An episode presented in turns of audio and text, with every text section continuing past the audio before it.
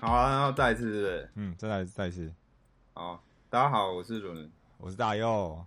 我是阿皮，我是萌萌，啊，可以啊，可以可以，呃，尴尬的开场。亲爱的主持人，你在干嘛？好了，那我们我们今天我们今天的主题就是来聊什么是成功，就是要怎么样才可以获得成功。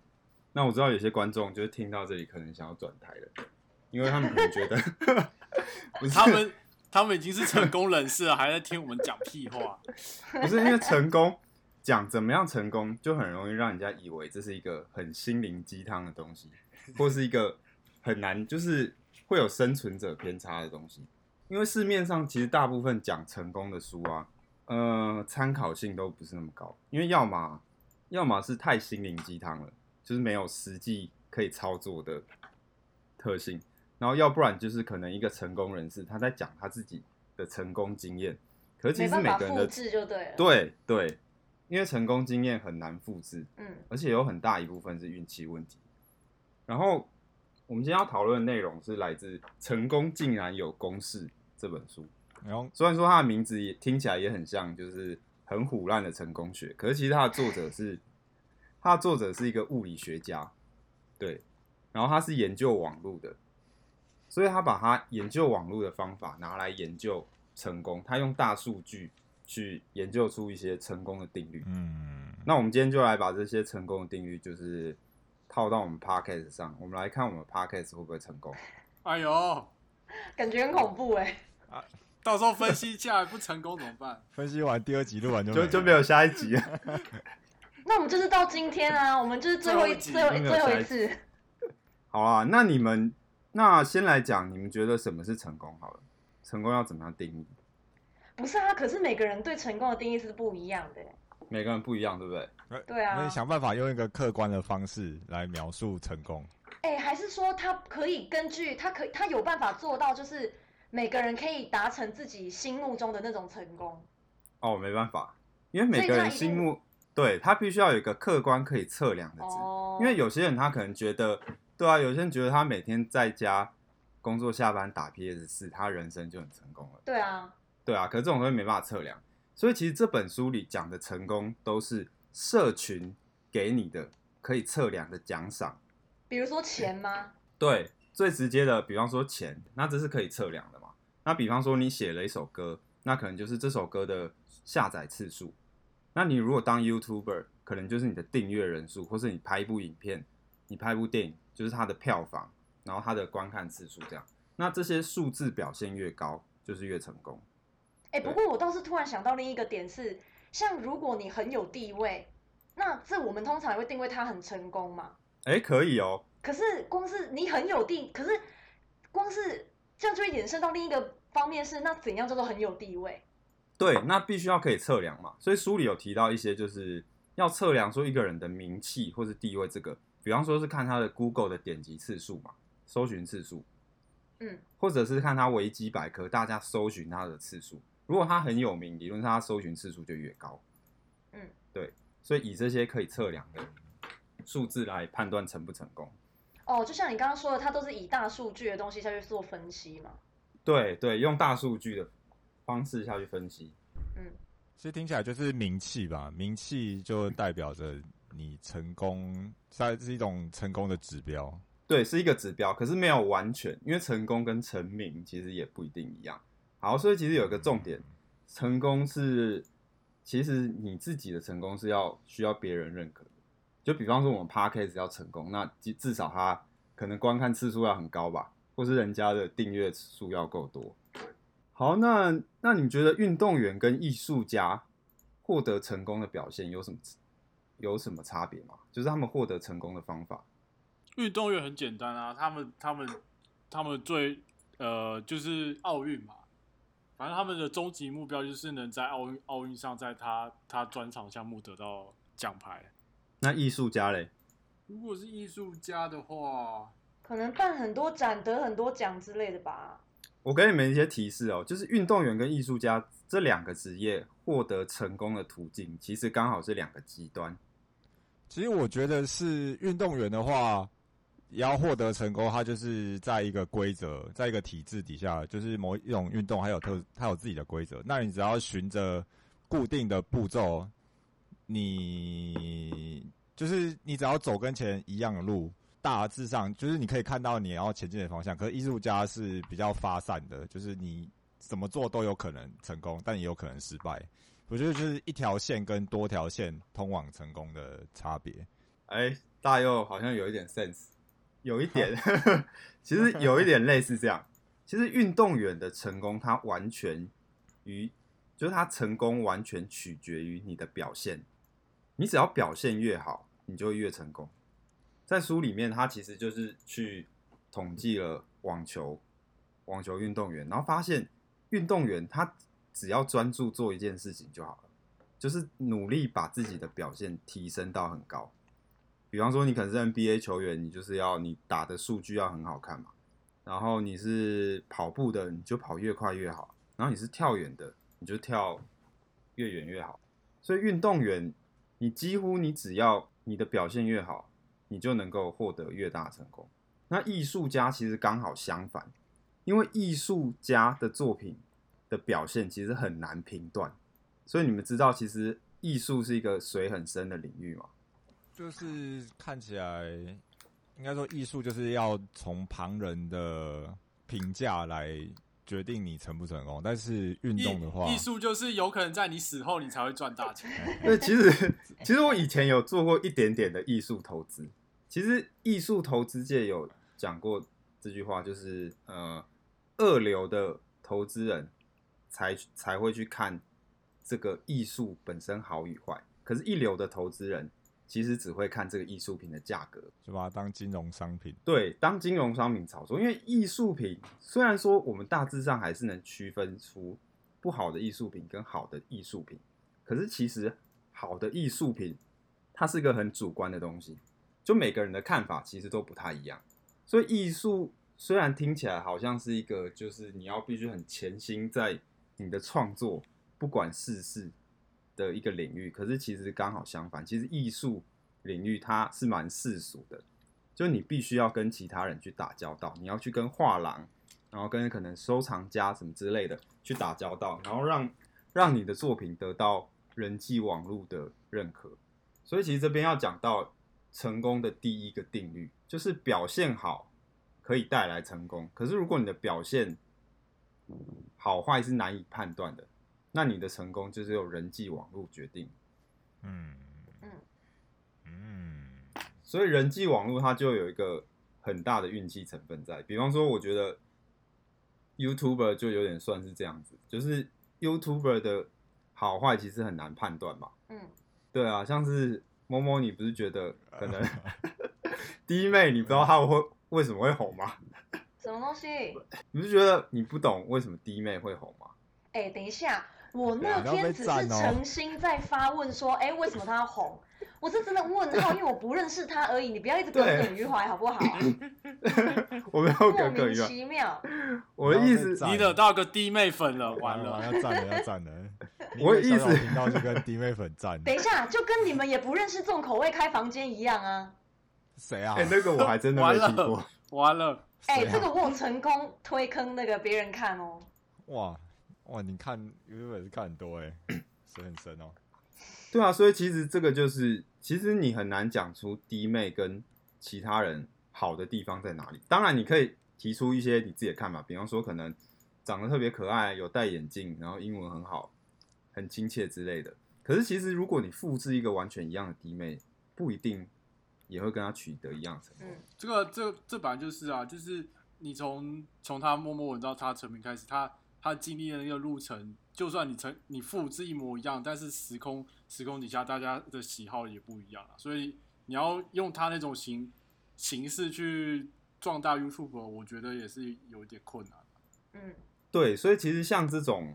表现好坏很难判断的领域，它就有一个很大的运气成分在。呃，像你们知道，其实红酒品酒师，你们有听过这个东西吗？就是红酒品酒师其实喝不太出来好酒的差别。啊，嗯你说他们喝不出来好酒坏酒的差别？他们如果是好酒的话，他们可能很难喝出哪一个比较好，或是哪一个比较不好。当然，如果是很烂的，那我们自己搞不好我们也喝得出来嘛，对吧？那你的意思是说，这个职业是在骗笑呀？我说有可能，哎，完 了，完了， 哎、完了完了，我觉得我们今天攻击完一不要轮，再开战场了。 哎，开战完了，因为你知道，其实有人去统计一些就是红酒的比赛，然后发现一支红酒，其实在比赛里面每个评审之间的落差可以非常大，大到在有些人的嘴巴里面，他们可能不会让他进决赛，然后有些人的嘴巴里面，他们可以觉得这支红酒可以拿到首奖，而且不光是同一支酒在不同的评审哦，甚至同一支酒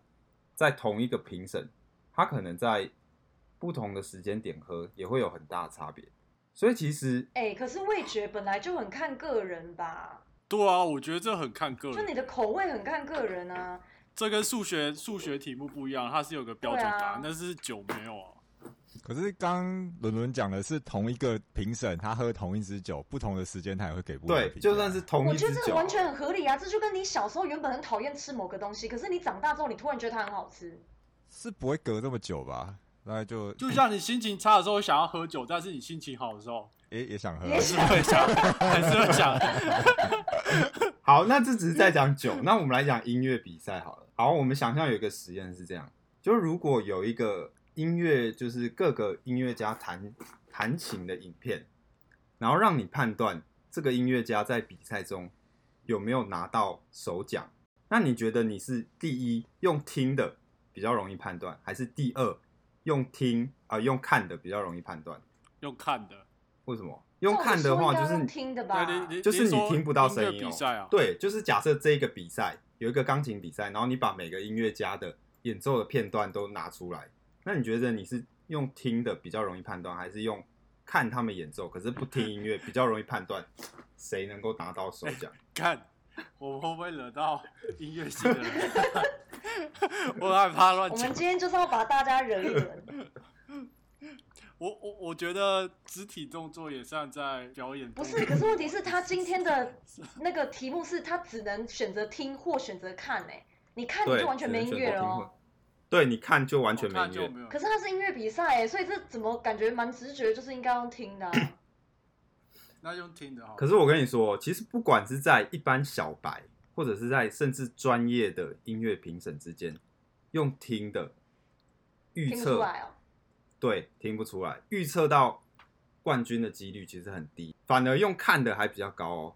等一下，那比较那比较奇怪是，那真正的评审他们也是会听加看吗？因为一般来说，真正的评审是听加看吧？对，现场是听加看，可是这就很奇怪，你用看的反而比用听的更容易预测出这一个钢琴家他会不会拿到首奖。没有啊，因为因为像是音乐家，你有时候你对于那个情音乐情感的表达，就是你会用，你需要靠肢体去那个嘛。所以其实会这样的原因是因为他们都已经好到大家分不太出来了。我觉得是因为他们都已经有一个程度在了，所以已经感觉就已经不是在本比音乐本身了。欸对哎、我有个问题，好，我有个问你题，说就是他们用看的，他知道每一个人的背景吗？不知道吧？你说背景是什么意思？在不知道背景，就是每一个人的，比如说过往的经历，哦，这好问题耶，我觉得应该不知道吗？我觉得不知道的话，那就蛮蛮悬的。我觉得实验的人应该会有排会排除这个这个因素啊，哦因为连你都想到我了觉得不悬啊，他其实就只是因为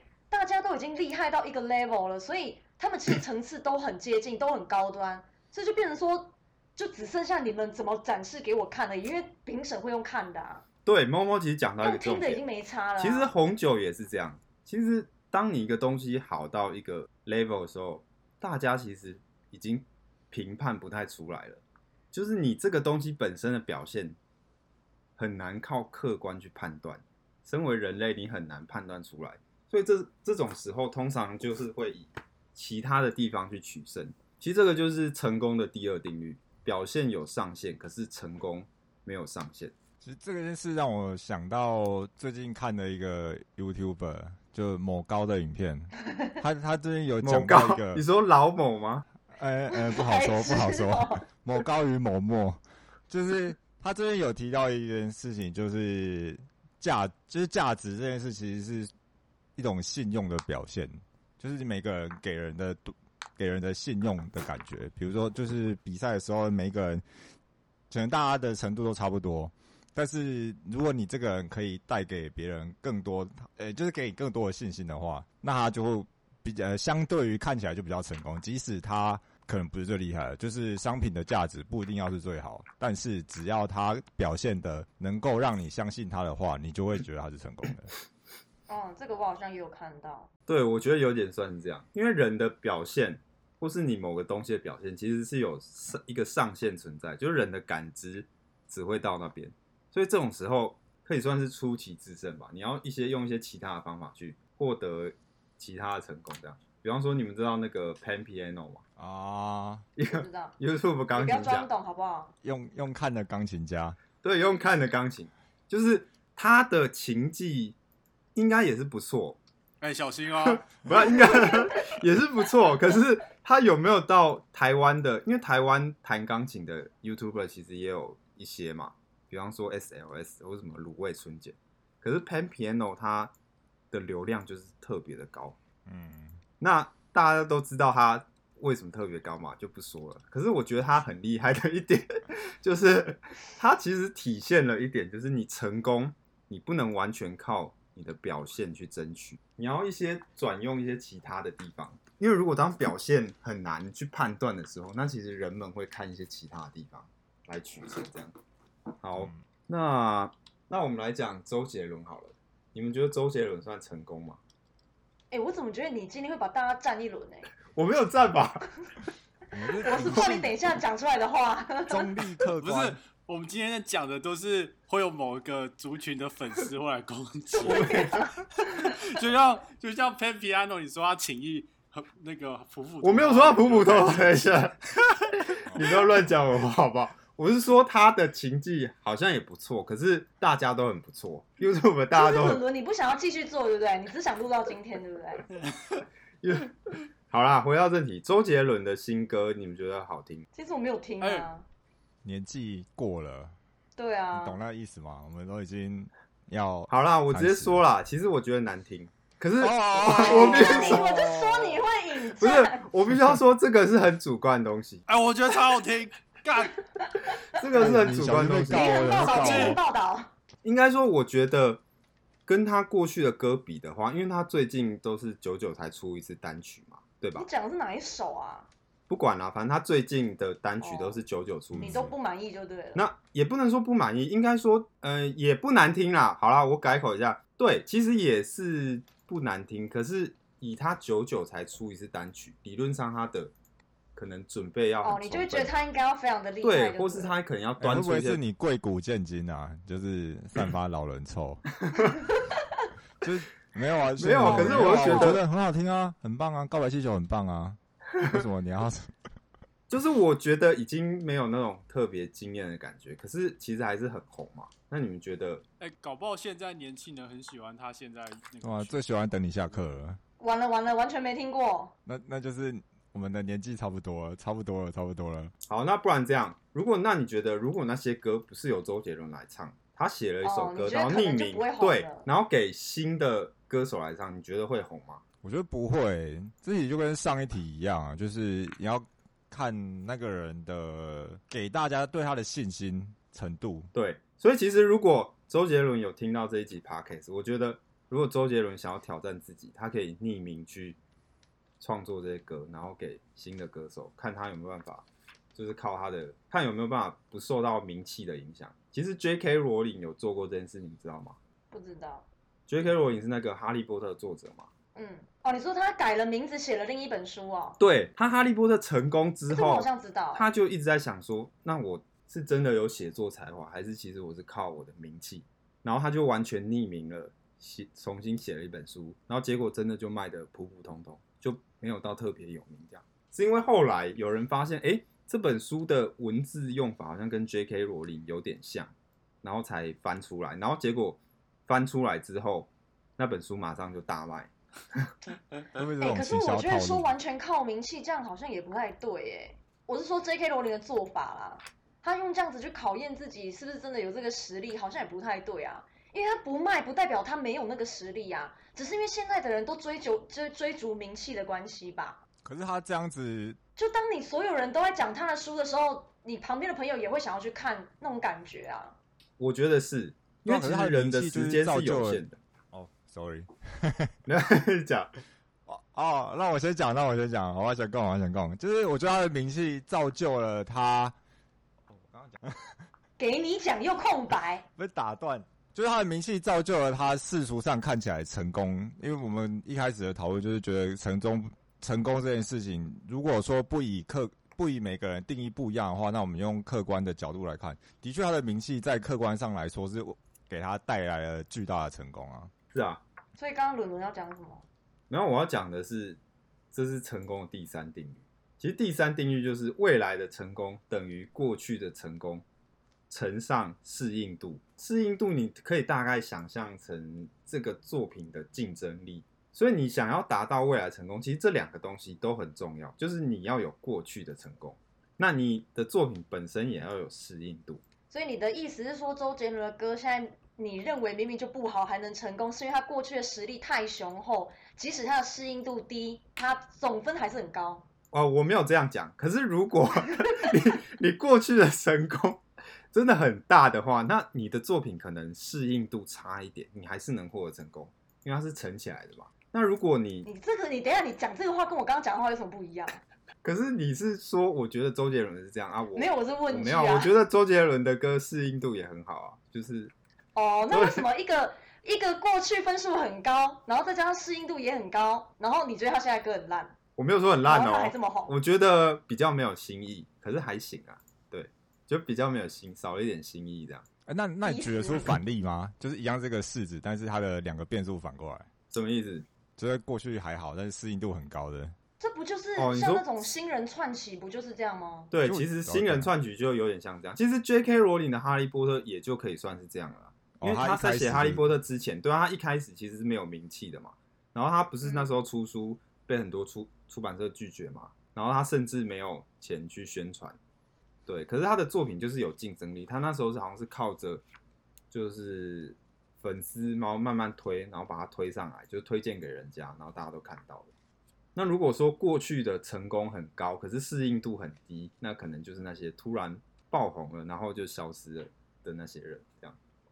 对，所以其实你要有过去的成哎，功这，样感觉听起来成功的前期，因为你的过去的成功等于是趋近于零嘛，对啊，所以等于是你的早期得要有一直很有适应力耶。对，所以其实然后当你一直很有适应力，到了中后期，你累积了很多的大量的前期的成功了之后，你的适应力就可以下降，就可以啦，不是说一定要下降或什么的。对可以稍微下降，所以其实一开始是最难的啊、人家不是都说从零到一是最难的嘛，嗯，对啊吧、很多 YouTuber 其实也是这样，就是拍了，像反正我很闲，他们也是